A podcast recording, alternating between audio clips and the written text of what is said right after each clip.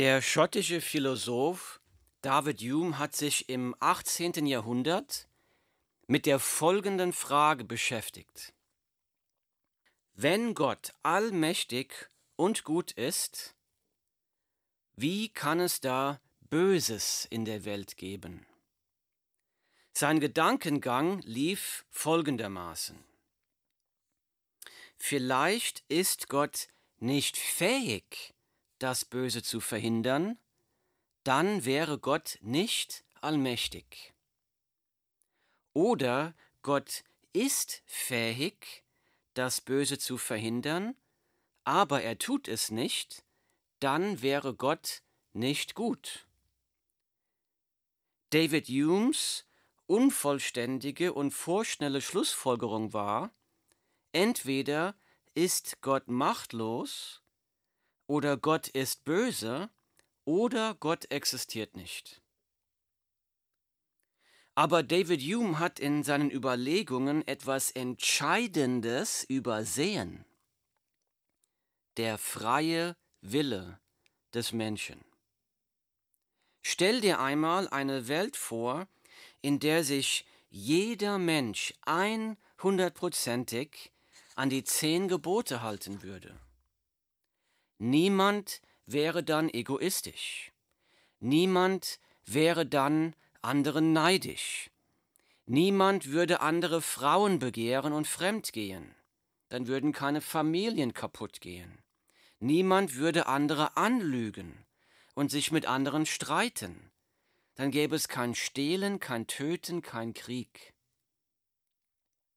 Stell dir einmal eine Welt vor, in der sich jeder Mensch einhundertprozentig an Gottes Gebot halten würde, du sollst deinen Nächsten lieben wie dich selbst. Wie herrlich wäre so eine Welt. Warum ist die Welt aber nicht so? weil der Mensch seinen freien Willen missbraucht, weil der Mensch den Willen Gottes missachtet. Der Mensch verursacht all das Böse, das wir in der Welt sehen, das ist nicht Gott. Die Frage ist, wenn Gott allmächtig und gut ist, wie kann es da Böses in der Welt geben? Ich möchte dazu einen Text aus der Bibel lesen, aus dem Alten Testament. Ich lese. Und Gott schuf den Menschen in seinem Bild. Im Bild Gottes schuf er ihn, als Mann und Frau schuf er sie. Und Gott segnete sie. Und Gott sprach zu ihnen, Seid fruchtbar und mehrt euch, und füllt die Erde und macht sie euch untertan, und herrscht über die Fische im Meer, und über die Vögel des Himmels und über alles Lebendige, das sich regt auf der Erde. Und Gott sprach, siehe, ich habe euch alles samentragende Gewächs gegeben, das auf der ganzen Erdoberfläche wächst, auch alle Bäume, an denen samentragende Früchte sind. Sie sollen euch zur Nahrung dienen aber allen Tieren der Erde und allen Vögeln des Himmels und allem, was sich regt auf der Erde, allem, in dem eine lebendige Seele ist, habe ich jedes grüne Kraut zur Nahrung gegeben. Und es geschah so, und Gott sah alles, was er gemacht hatte, und siehe, es war sehr gut. Und es wurde Abend, und es wurde Morgen, der sechste Tag. Zitat Ende. Die Bibel 1. Mose Kapitel 1 Verse 27 bis 31. Die Bibel sagt hier am Abend des sechsten Tages sah Gott alles, was er gemacht hatte, und siehe, es war sehr gut. Bibelkritiker bringen hier den folgenden Einwand die sagen, wie kann Gott sagen, dass alles sehr gut ist? Schau doch mal, sagen sie, wie grausam es in der Tierwelt zugeht. Das ist ein gnadenloses Fressen und gefressen werden. Schau doch mal, sagen die Kritiker, wie viele Menschen an Krankheiten leiden und sterben. Jetzt gerade auch am Coronavirus. Schau doch mal, sagen sie, wie viele Menschen durch Naturkatastrophen umkommen. Wie kann Gott da sagen, es ist alles sehr gut? Das sind sehr gute und berechtigte Fragen. Lasst uns dazu mal untersuchen, wie die Welt aussah, als Gott sie ursprünglich geschaffen hat und was da passiert ist. So Beobachtung Nummer eins von dem Text, den wir gerade gelesen haben, ist der, der Mensch hat zu, hatte zu der Zeit Frieden mit der Tierwelt. In Vers 29 haben wir vorhin gelesen, ich lese den Vers nochmal. Und Gott sprach, siehe, ich habe euch, den Menschen, alles samentragende Gewächs gegeben, das auf der ganzen Erdoberfläche wächst auch alle Bäume, an denen samentragende Früchte sind. Sie sollen euch zur Nahrung dienen. 1. Mose 1, Vers 29. Gott spricht hier zu den Menschen, sagt, ich habe euch alles samentragende Gewächs gegeben, auch alle samentragenden Früchte der Bäume zur Nahrung. Menschen haben zu dieser Zeit noch keine Tiere gefressen. Menschen haben zu der Zeit noch, kein, noch Tieren kein Leid zugefügt. Und erst nach der Sinnflut hat Gott dem Menschen erlaubt, Tiere zu essen. Aber zu dieser Zeit hat der Mensch Frieden mit der Tierwelt gehabt. Beobachtung Nummer zwei. Die Tiere selbst haben untereinander Frieden. In Vers 30 lesen wir, da spricht Gott der Herr, aber allen Tieren der Erde und allen Vögeln des Himmels und allem, was sich regt auf der Erde, allem, in dem eine lebendige Seele ist, habe ich jedes grüne Kraut zur Nahrung gegeben. Und es geschah so. Also hier lesen wir auch, dass Gott den Tieren selbst grünes Kraut gegeben hat, Pflanzen zur Nahrung. Die Tiere haben sich in dieser Zeit noch nicht untereinander gefressen, und die Tiere haben auch zu dieser Zeit noch keine Menschen gefressen. Im nächsten Kapitel in diesem Buch der Bibel lesen wir noch etwas genauer über den sechsten Tag der Schöpfung, wie Gott den Menschen geschaffen hat. Lasst uns dazu weiterlesen aus der Bibel. Ich lese, und Gott der Herr pflanzte einen Garten in Eden im Osten und setzte den Menschen dorthin, den er gemacht hatte. Und Gott, der Herr, ließ allerlei Bäume aus der Erde hervorsprießen, lieblich anzusehen und gut zur Nahrung, und auch den Baum des Lebens mitten im Garten und den Baum der Erkenntnis des Guten und Bösen. Zitat Ende, die Bibel, 1. Mose, Kapitel 2, Verse 8 und 9. Wir lesen hier, dass Gott einen Garten geschaffen hat in, in Eden und er ließ in diesem Garten Bäume hervorsprießen, die Nummer eins lieblich anzusehen sind und Nummer zwei gut zur Nahrung sind. Gott sorgt hier nicht nur für das leibliche Wohl des Menschen mit guter Nahrung, sondern Gott schafft auch eine Umwelt, die lieblich anzusehen ist. Gott hat dem Menschen einen wunderschönen Lebensraum geschaffen, diesen Garten Eden. Das ist die Gnade Gottes. Und wenn du mal im Wald spazieren gehst, dann kannst du die wunderbare Schönheit der Schöpfung Gottes erkennen. Aber der Garten Eden war etwas ganz Wunderbares, Wundervolles. Wir sehen hier in diesem Text die liebevolle Fürsorge für den Menschen. Ich lese weiter. Und Gott der Herr gebot dem Menschen und sprach, von jedem Baum des Gartens darfst du nach Belieben essen.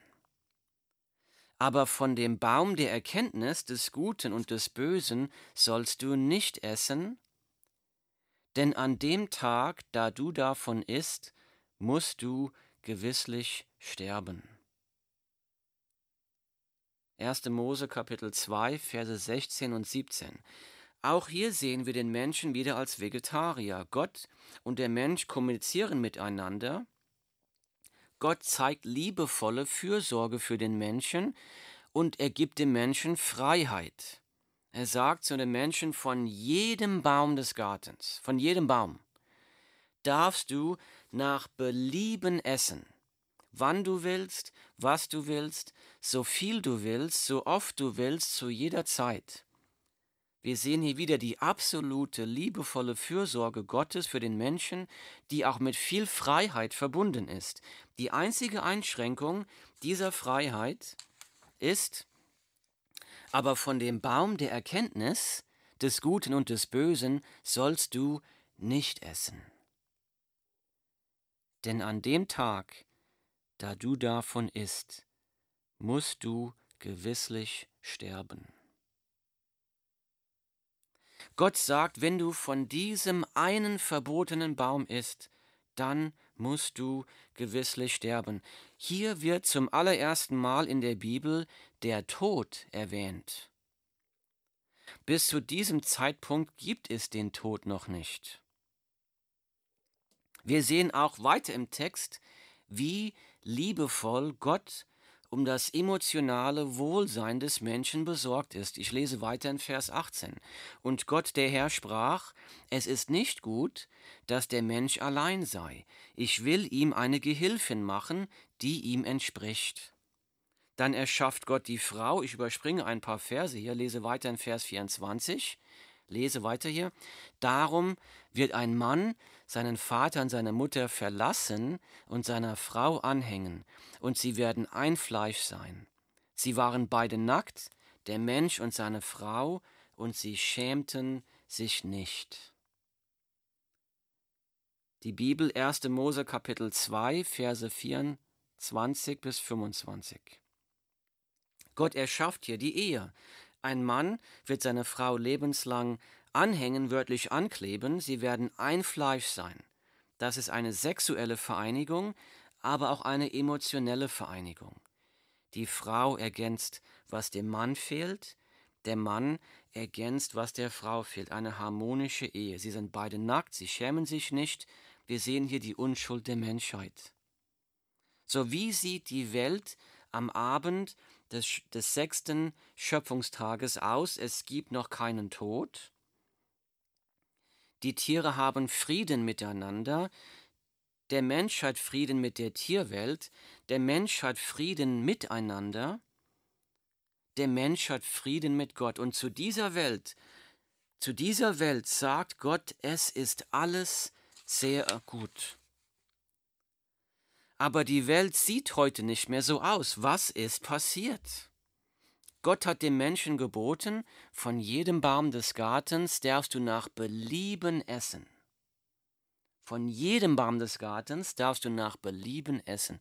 Aber von dem Baum der Erkenntnis des Guten und des Bösen sollst du nicht essen, denn an dem Tag, da du davon isst, musst du gewisslich sterben. Der Mensch war Gott ungehorsam, wollte nicht auf Gott hören, hat nicht geglaubt, dass Gott es gut mit ihm meint, hat geglaubt, Gott wolle ihm etwas Gutes vorenthalten. So hat der Mensch in der, von der verbotenen Frucht gegessen und sich so gegen Gott aufgelehnt, das nennt die Bibel Sünde. Wir lesen in der Bibel, dass dieser Moment, wo der Mensch von der verbotenen Frucht gegessen hat, dass in diesem Moment die gesamte Schöpfung verändert wurde. Da ist etwas Weltveränderndes passiert. Was ist da passiert? Gott hat den Menschen gewarnt, an dem Tag, da du davon isst, musst du gewisslich sterben. Mit dieser ersten Sünde ist der Tod in die Welt gekommen.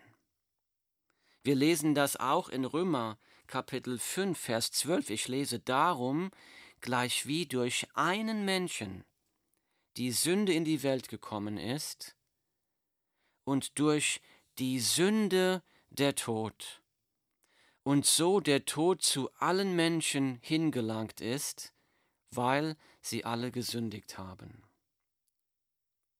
Die Bibel Römer Kapitel 5, Vers 12. Hier steht, durch den ersten Mensch ist die Sünde in die Welt gekommen und durch die Sünde der Tod. Diese erste Sünde hat nicht nur den Tod und die Sterblichkeit zu allen Menschen gebracht, durch diese erste Sünde ist sogar die ganze Schöpfung, die ganze Natur gefallen.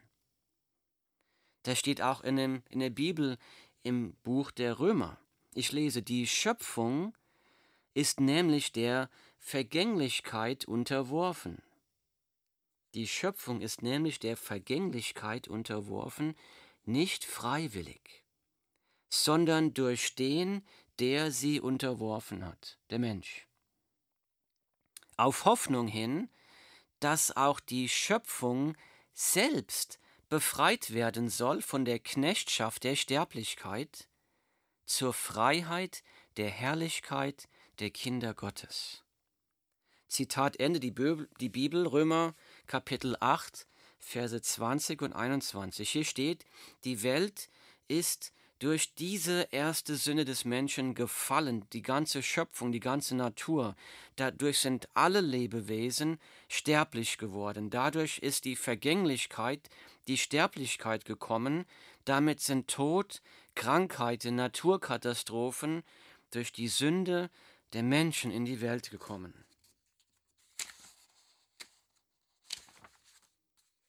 Umweltverschmutzung, Artensterben, das sind alles die Auswirkungen der Sünde des Menschen. Wir versuchen die folgende Frage zu beantworten, wenn Gott allmächtig und gut ist, wie kann es da Böses in der Welt geben? Die Antwort ist, am Bösen ist nicht Gott schuld, sondern der Mensch selbst. Jetzt mag jemand einwenden, wieso hat Gott überhaupt den Baum der Erkenntnis des Guten und Bösen in den Garten gesetzt? Hätte Gott doch dieses eine Gebot nicht gegeben, dann hätte der Mensch nicht sündigen können, dann hätten wir uns das doch alles erspart. Warum hat Gott dieses eine Gebot gegeben? Das ist eine gute Frage. Gott hat den Menschen erschaffen, sagt die Bibel, weil er eine persönliche Beziehung mit dem Menschen haben möchte. Und diese persönliche Beziehung mit Gott, die muss auf Liebe gegründet sein. Liebe. Liebe kann aber nur freiwillig funktionieren. Liebe muss freiwillig gewählt sein. Als ich zum Beispiel meine Frau um ihre Hand angehalten habe, da habe ich sie nicht mit einer Pistole gezwungen, mich zu heiraten. Das wäre kein Akt der Liebe, das wäre ein Akt der Gewalt. Nein, ich bin zu ihr gekommen und habe sie gefragt, willst du meine Frau werden? Ich habe ihr dabei die freie Wahl gegeben, entweder Ja oder Nein zu sagen. Ich habe die freie Wahl gegeben, entweder mich zu wählen oder mich abzulehnen. Wahre Liebe gibt dem anderen die freie Wahl, Ja oder Nein zu sagen. Genauso mit Gott. Gott möchte eine Beziehung der Liebe haben mit jedem Menschen. Aber Gott hat dem Menschen die Freiheit geschenkt, Gott zu wollen oder Gott abzulehnen, das hat Gott aus Liebe getan. Gott gab dem Menschen die freie Wahl, entweder wählst du mich und hältst dich an dieses eine Gebot, oder du lehnst mich ab und wählst das Gegenteil von mir. Die Bibel sagt, Gott ist die Quelle des Lebens. Das Gegenteil von Leben ist Tod, Krankheit, Leid und Schmerz. Die Bibel sagt, Gott ist die Quelle der Liebe. Das Gegenteil von Liebe ist Streit, Hass, Gewalt und Krieg. Wenn Gott allmächtig und gut ist, wie kann es da Böses in der Welt geben? Ja, Gott ist gut und allmächtig, das lesen wir in seinem Wort. Aber der Mensch will Gott nicht. Der Mensch hat das Gegenteil von Gott gewählt. Deshalb sehen wir Krankheit, Leid, Tod, Krieg, Hass, Naturkatastrophen, das ist das Resultat der Rebellion des Menschen gegen Gott. Wir lesen in der Bibel, dass jetzt die Natur, die Schöpfung, die Welt, der Mensch in dieser gefallenen Welt von der Sünde gefangen gehalten ist.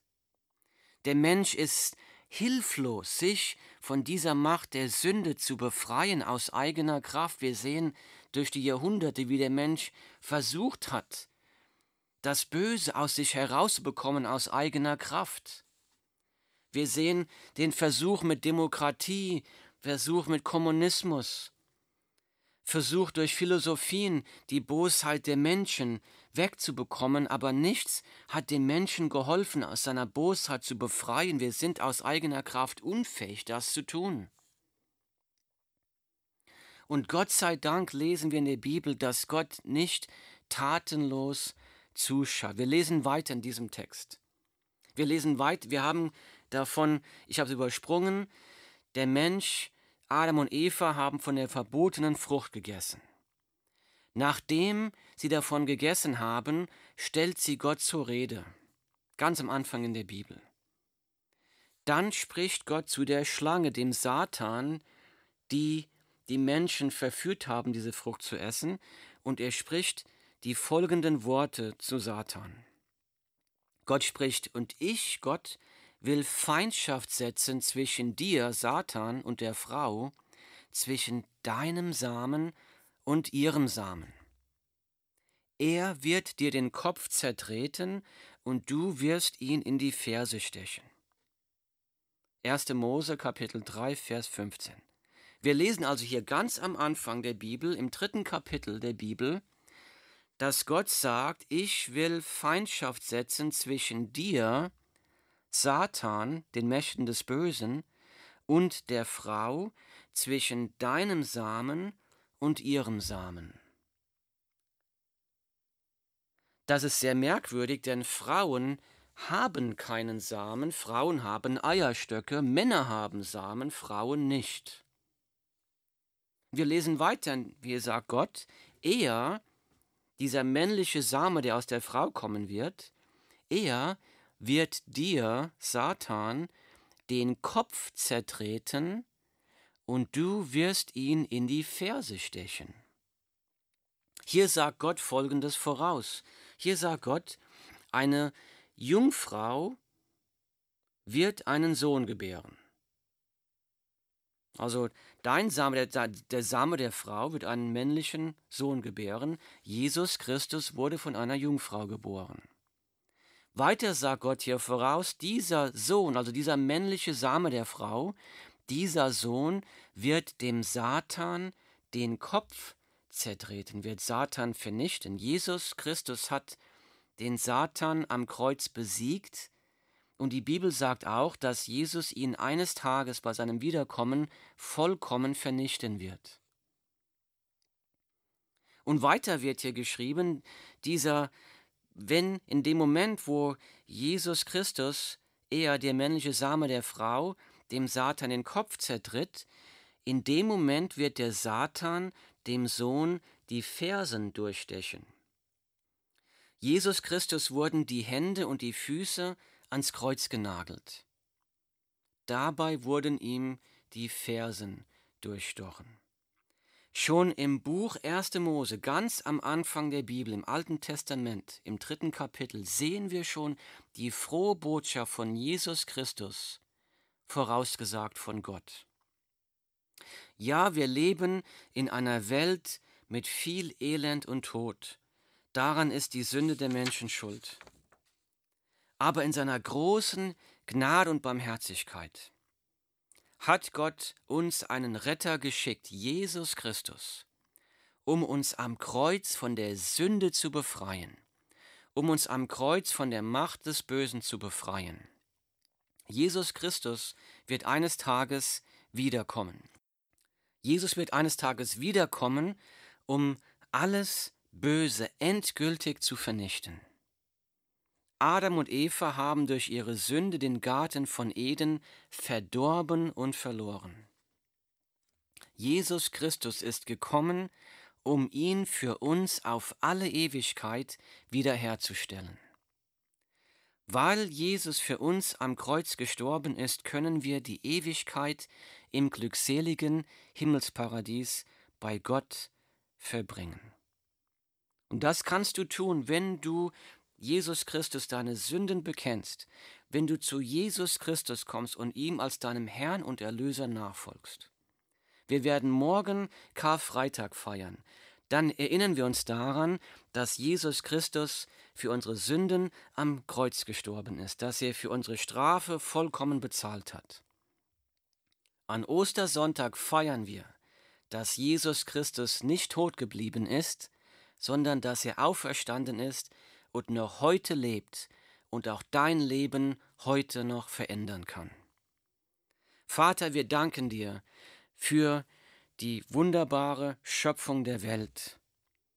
Ja, wir danken dir für deine Liebe, dass du deinen Sohn Jesus Christus in die Welt geschickt hast, der für uns am Kreuz gestorben ist, obwohl wir gegen dich gesündigt haben, obwohl wir Jesus nicht haben wollten.